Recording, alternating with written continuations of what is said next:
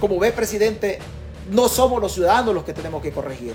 Nosotros nos toca el papel de exigir, de exigir de que las cuentas públicas vayan por buen camino. Hasta hoy no van por buen camino, presidente. No van por buen camino. La obligación de rectificar el rumbo del país es suya. Es suya. Y la obligación de nosotros es de exigir, es de exigir que el rumbo del país vaya por buen camino.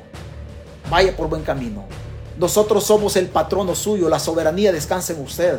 Si bien es cierto, el mero acto de ir a emitir el sufragio es un actito más dentro de un evento cívico llamado, llamado elecciones, pero el pueblo lo eligió a usted, no para que tire la basura bajo la alfombra, sino para que ponga la cara y que dé la cara a usted en cuanto al manejo de las finanzas públicas.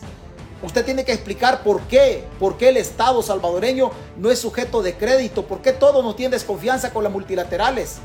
¿Por qué está peleado con Europa? ¿Por qué está peleado con los norteamericanos? Cuando son los norteamericanos y los europeos los financistas de las multilaterales que tanto dinero han otorgado a El Salvador, país que vive de la calamidad. País que vive de la calamidad. El pleito sin sentido que usted ha tenido con la administración norteamericana, usted ahí tiene que rectificar. ¿Por qué? Porque es la diáspora la que hace uso la que hace uso de las remesas, a través del esfuerzo que se hace en Estados Unidos y agradecerle a la sociedad, a la sociedad norteamericana por permitirnos trabajar acá.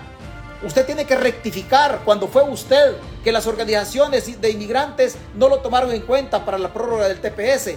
¿Por qué no lo tomaron en cuenta? Por las pésimas relaciones que usted tiene con la administración, con la administración Biden. Al final es usted que tiene que corregir.